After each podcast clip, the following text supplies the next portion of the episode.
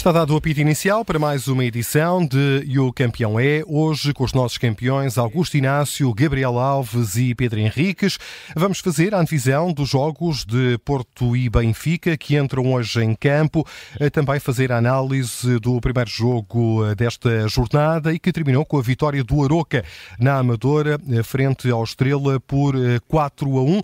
Bem-vindos, bem-vindos. Augusto Inácio, começo eh, por ti, o primeiro jogo eh, do dia o Benfica Famalicão no Estádio da Luz. Hum, como é que perspectivas este encontro? O Benfica é claramente favorito. Boa tarde a todos. Sim, é verdade, o Benfica é claramente favorito, mas agora há aqui uma nuance que, que não, não estava nas previsões, mas que à última hora tem sido tema de conversa em relação aos dias de prolongamento das férias do, do Di Maria. Uh, é verdade que, que, que, o Di Maria chegou mais tarde eh, para, para, para o início da época, mas por causa do Campeonato do Mundo, por isso ter poucos dias de férias, é natural que precisasse mais alguns dias, mas num jogo destes, com o Famalicão e com o Benfica, não está à frente do campeonato, está atrás do Sporting, por um ponto, precisa ganhar o jogo. Di Maria é considerado o, um dos melhores jogadores, se não o melhor jogador do Benfica. Ainda por cima sem Otamendi, que, que, que, que tinha levado o quinto amarelo e que não jogava esta partida também. Por isso, grande expectativa para este jogo hoje. Sem Di Maria, como é que o jogo vai decorrer? Se o Benfica ganhar, tudo vai ficar bem, mas se o Benfica não ganhar, naturalmente que esse tema virá ao de cima durante a semana. Com potencial para criar problemas no balneário, Gabriel Alves, boa tarde, bem-vindo. Boa tarde. Tudo depende da forma como foi conversado com os jogadores, embora, naturalmente, que hum, assim temos jogadores assim, e temos jogadores assados, e temos jogadores cozidos, e temos jogadores guisados. E isso nunca é um bom princípio para um balneário, mas eh, é assim, vencendo tudo isso à partida é ultrapassado. Não sei se depois em remoto o que é que possa vir a acontecer um pouco mais tarde. Se não ganhar, é o que o Augusto Inácio acabou de dizer. Vamos ver. Agora, os adeptos do Benfica acham muito bem, porque ele tem, temos ouvido alguns. Né? Há outros que estão mais, digamos, duvidosos do bem. O Benfica é uma empresa, portanto, é um mundo de negócios. Portanto, faz os seus negócios, compra jogadores, nem sempre bons, gasta 69 milhões e depois não se sabe porque é que eles não produzem. E, e este Di Maria era o que produzia. E é o que produz. Tem 5 gols, é o melhor marcador da equipa, é um jogador de assistências, é um jogador de bolas paradas, é um jogador criativo, é um jogador imaginativo, mas já se percebeu desde a primeira hora que Di Maria tem sim um estatuto, porque quando sai, sai aborrecido, quando é, portanto, substituído, é, aborrece, depois já não é substituído. Portanto, tem o seu estatuto e, naturalmente, isso fará parte, certamente, do seu contrato, ou não, não o conheço, não o vou conhecer, mas não há como ouvir alguém, e um ex-jogador, que hoje é comentador, dizer que não há jogadores iguais, pois eu olho para os outros clubes por aí fora e aquilo que eu vejo dos grandes treinadores é dizer que eles são todos iguais. Mas enfim, cada um sabe de si. Pedro Henriques, Benfica Famalicão, até que ponto pode o Famalicão eh, criar eh, dificuldades a este Benfica? Boa tarde. É, é lógico, a, a, começar pelas palavras do treinador do Famalicão, vai criar muitas dificuldades porque vão com o espírito de ganhar, uh, não vão mudar nada em função do adversário, isto é em relação ao que é o seu plano de jogo, nem mesmo com as alterações, uh, enfim, que já sabemos que, que, vão acontecer, com o Baco, o com o Nerzi tem que ser lesionados, com o Otamendi, com o Quinto Amarelo, que ele forçou, obviamente, para também estar de fora nesta altura, e com o Di Maria, eh, pelas razões que nós sabemos. Portanto, o Famalicão vai criar as dificuldades de um clube que eu, eu, diria que qualquer clube, quando vai ao Estado da Luz, vai sempre com esta perspectiva. Se perdermos, não é nada de, de extraordinário na perspectiva de que isso é o expectável. Ou seja, quando se, se somam ou se contam os pontos para a época, uh, com certeza que não é pontos milhares, estou a falar dos clubes ditos mais pequenos, na Luz, na Alvalade, no Dragão. Tudo o que vier a, a, para além disto é sempre os chamados pontos ganhos, são os chamados bónus. Portanto, obviamente que o Famalicão vai criar uh, as suas dificuldades. Uh, o Benfica tem esta questão que é uh, do passado, uh, e todos nós lembramos, no pós-mundial, no pós-férias, nos pós-dispensas, que as coisas nem sempre correram bem, e foi aí que o Benfica foi vacilando.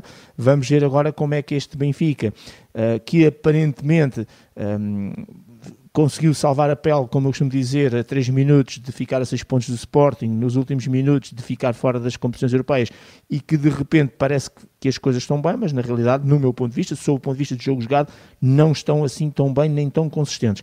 Uh, há aqui um ou outro jogo que foi um pontapé, no, no, meu ponto de vista, não é na crise, mas no pontapé no, no, na menos consistência, e o jogo do Braga foi um bom exemplo, em que o Benfica realmente apareceu muito bem, e isso dá aqui uma, uma perspectiva de que um Benfica em casa, perante o seu público, deduzo que com, com o estádio cheio, uh, mesmo com estas ausências que aqui falámos, que vai com certeza tentar fazer aquilo que é o expectável, sobretudo para, para a nação benfiquista, e, e, e, em termos da lógica, que é conseguir os três pontos, criando assim o tal, a tal pressão sobre um Sporting que amanhã se desloca a Portimão, do, do Futebol do Porto que joga a seguir com o último classificado, e portanto uh, essa é essa a ideia. Se ganhar com mais nota ou menos nota artística, aparentemente ninguém vai fazer grandes comentários e críticas do próprio universo benfiquista se as coisas não correrem bem. Aí sim, obviamente que virá ao de cima todas estas discussões que nós andamos a ter aqui, toda a gente tem estado a ter com a questão, nomeadamente, do Di Maria.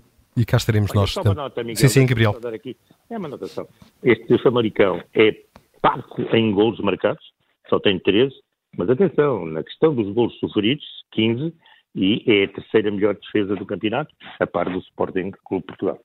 Nos últimos eh, cinco jogos, o eh, Famalicão venceu um, empatou três e perdeu uh, um jogo. O Famalicão perdeu em casa frente ao Futebol Clube do Porto. O Porto, que entra também hoje em campo, a partir das oito e meia, no estádio do Dragão. O adversário é o Desportivo de Chaves, último classificado da Primeira Liga de Futebol. Augusto Inácio, o adversário ideal para os azuis e brancos depois da derrota frente ao Sporting?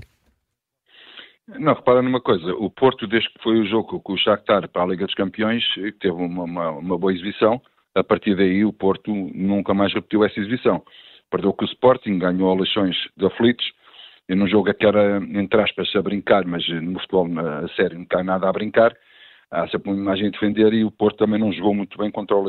Agora vamos ver que Porto é que vamos ter hoje, perante um Chaves que no início, quando o Morano foi para lá, deu, deu, deu a sensação que podia recuperar rapidamente eh, lugares mais, mais calmos, eh, as coisas depois não têm corrido bem, depois dos, dos primeiros jogos em que, em que ganhou, e naturalmente que o Chaves também vai fazer pela vida, mas é, tal e qual como já foi dito aqui também, nada, nada, nada de extraordinário se o Porto ganhar, extraordinário sim é se o Chaves não perder, se ganhar ou empatar, agora acaba o Porto, depois também de, de alguma convulsão em termos de balneário, com aquela história do David Carmo, eh, em que o Porto realmente, enfim, transmite alguma coisa que no passado não era assim, ou seja, tudo o que se passava dentro do balneário ficava no balneário, agora qualquer coisa que se passa no balneário vem cá para fora, o que é mau, uh, o grupo não fica tão unido quanto, quanto isso, e, e, por isso mesmo o Porto hoje vai ter que dar uma resposta, pelo menos ganhar, que é o principal, mas uh, também uma boa exibição para motivar depois para os próximos jogos.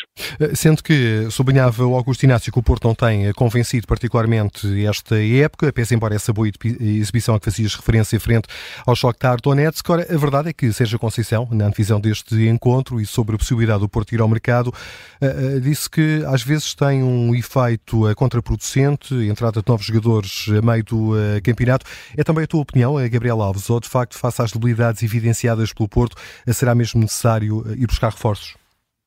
Olha, tudo, já ontem abordámos isso tudo, é uma questão de, de, de suporte financeiro. Obviamente, se não tens dinheiro, o que é que vais fazer? Vais ter que olhar para aquilo que tens dentro de casa e tentar melhorar aquilo que tens. Olha, como se diz, eu já disse isto várias vezes na gíria do futebol, pôr as pedras, aquelas que são consideradas pedras a dar leite. É, agora, a verdade é que não é fácil, portanto, para a equipa do Futebol Clube Porto, é, tudo à partida leva a que não, não irá a um mercado muito cintilante, eh, até pelos, pelos, próprios recados que, no fundo, emanam das palavras do, do seu treinador, do Sérgio Conceição, quer para fora, quer para dentro, enfim, eu diria para o meio. Eh, também não se fala em ninguém que possa chegar ao Futebol Clube Porto, mas o Futebol Clube Porto eh, precisa de um central, com alguma urgência, não é? E, essencialmente aí, precisa na defesa de jogadores capazes de darem resposta às necessidades. Mas dizia bem, isto o Sérgio também, já agora pegando as palavras dele, que é desconfiar sempre quando o adversário é muito pobre. Eu acho que sim, e isto leva-me a outra. Nunca desvalorizes o teu adversário, seja em que circunstância for, na vida. e nunca em alta competição. Já vimos em, em grandes jogos, não só no futebol, como noutras modalidades, uh, aquilo que era o. E isso é que é. Uh, isso é que é mítico e é, e é uma grande mística e é fabuloso e é apaixonante, aquilo que menos podia ganhar, vencer. Portanto, tem que, aqueles que têm mais capacidade, e por exemplo, se o Benfica eh, tem, nesta altura, 325 milhões de, de, do seu mercado e o Famalicão 44 e o Futebol Clube do Porto eh, tem 280 e o Chaves só 15 milhões, isto é valor de mercado de jogadores, é preciso estarmos sempre atentos às pequenas equipas. Porque é assim, quando nós falamos, ah, as nossas equipas vão à Europa e na Europa os nossos jogadores das nossas equipas querem se mostrar, são as grandes montras. A grande montra para os rapazes do Chave e para os rapazes do Famalicão é exatamente estarem no Estádio da Luz ou estarem no Estádio do Aragão. Portanto, a questão é paralela, portanto, é, é simétrica. Daí que há que ter, portanto, toda a atenção a isso e isso começa por dentro exatamente entre os treinadores, os profissionais, as estruturas e as direções. Os adeptos, esses, pronto, esses, esses querem sempre o mais e o mais possível e esperam sempre que seja a grande vitória. Mas às vezes é preciso estar muito atento. Pedro Henriques, eh, tem a capacidade estes Chaves para importunar o Porto, provocar mais uma surpresa no terreno do Dragão? É difícil, acho que ainda é mais difícil do que a possível surpresa do Famalicão na luz, na minha perspectiva. Agora, sempre desconfiados de uma equipa que está em último lugar, que, entre aspas, não tem nada a perder e que sabe que cada jogo que, que fica mais próximo do, do, final do campeonato, embora falte muito campeonato, e fica mais próximo sempre da despromoção, da, da descida, etc. E, por isso, um, com, com, equipas que estão muitas vezes neste, neste estado, às vezes a questão é da própria equipa, neste caso o do Porto, uma certa descontração, uma certa relaxação e, e, e saber, sabendo que mais minuto, menos minuto o gol aparece. E depois às vezes não aparece e presenciei muitos jogos, que arbitrei inclusive situações como estas em que depois os ditos mais fracos, os últimos, acabam depois por criar uh, surpresas. O Porto tem o Marcano lesionado, tem o Pepe castigado, tem quatro jogadores que estão à beira de serem excluídos em termos de, de, de amarelos, é o caso do Vendel e do Alan Varela, que vão ser, eh, que, que, vão ser os titulares, o caso do Nico Gonzalez e David Carmo, que não vão ser titulares. E a propósito disto, se quiseres, tenho aqui já os 11, portanto, com muitas horas de antecedência, quer do Benfica e do, o do Benfica hoje é fácil. Então vamos a isso, Benfica, vamos a isso, Pedro. Hoje o Benfica, o do Benfica, olha, o do Benfica hoje é a coisa mais fácil de coisa. Olha, duas certezas, Trubin na baliza e, e, o Artur Cabral lá à frente. Não há outro, portanto, não, não há mais ninguém, ok? Está tudo fora. E depois o, o defesa esquerdo do Benfica também é muito fácil, Morato. É o melhor defesa esquerdo que o Benfica lá tem. Pronto, Morato, António Silva com o Tomás Araújo uh, e o Orsens a defesa direito. Depois João Neves Cocosu, uh, trio uh, Rafa, João Mário e Tiago Gouveia. É só aqui, é aqui que eu posso eventualmente ter o, o e lá à frente Artur Cabral. Em relação ao Porto, também com algumas ausências, e portanto o Porto também vai, acho eu, que vai jogar também com o carne todo no e não vai arriscar tanto assim. Diogo Costa na baliza, o Vendel à esquerda e João Mário à direita, centrais o Fábio com o Zé Pedro, o Fábio Cardoso Zé Pedro, está aqui o Alan Varela a fazer dupla, PP eh, à direita, Galena à esquerda e lá na frente a dupla Ivanil Santaremi. O evidente Pedro Merlin Henriques com a antevisão dos 11 que vão alinhar logo à noite Benfica e Porto. O primeiro Benfica joga com o Famalicão na luz. O Porto defronta o Desportivo de Chaves no Estádio do Dragão. E está na hora de passarmos para os campeões, dos nossos campeões. Augusto Inácio, começo por ti. Olha, o meu campeão hoje vai ser o Morita. E vai ser o Morita porque vai renovar contrato com o Sporting mais dois anos um jogador que veio de Santa Clara, é, imposto logo praticamente na primeira equipa de Sporting, tem tido um alto rendimento. É um jogador que muitas vezes não se fala muito nele, mas tem importância muito grande naquilo que é a dinâmica do, do, do jogo da equipa e por isso o Morita, como, como foi noticiado que vai renovar mais dois anos, achei por bem dar este destaque eh, ao Morita, nota 18, pelo, pela forma como o Morita se impôs no Sporting e já agora deixa-me também dizer, nota 20 para todos aqueles que nos estão a ouvir, um, um bom ano para todos. Os votos do Augusto Inácio Gabriel Alves, o teu campeão. Olha, eh, o meu campeão, duas notas, uma é para a Federação Italiana, não é? Que depois da decisão do Tribunal portanto, faz uma ameaça, portanto, aquilo do Tribunal é ameaça. Todos os clubes que eh, possam assinar para competir têm que também assinar um compromisso que não competem com mais nada a não ser. Portanto, como se pode ver, isto é assim ultrapassar uma decisão jurídica, não sei até que ponto é que isto vai, vai suceder e até que ponto é que as coisas depois vão ter andamento. Portanto, a Federação Italiana, eh, zero. Depois, eu vou dar aqui um 20 ao Real Madrid. E vou dar pela renovação do contrato com o Sr. Carlo Ancelotti, que também leva 20, porque é de facto um treinador que foi durante muito tempo, desde o início desta temporada, desde o final da anterior até, até o momento, eh, sempre dado como o futuro selecionador do Brasil. Da boca dele nunca se ouviu rigorosamente nada. Ouviu-se foi o trabalho que faz no Real Madrid, em silêncio, com ponderação, com racionalidade, sem nada de grandes paginações de jornais, nem de, nem, nem, nem de formatos, portanto, eh, modernos, portanto, um senhor com perfil.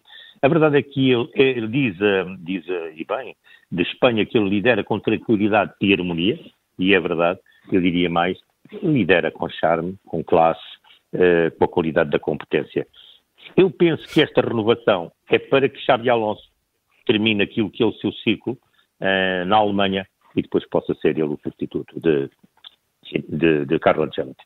Portanto, para Ancelotti e Real Madrid, 20. Carlo Ancelotti, o técnico italiano que prolongou o contrato até 2026 com os Blancos de Madrid. E só falta o campeão ou os campeões do Pedro Henriques?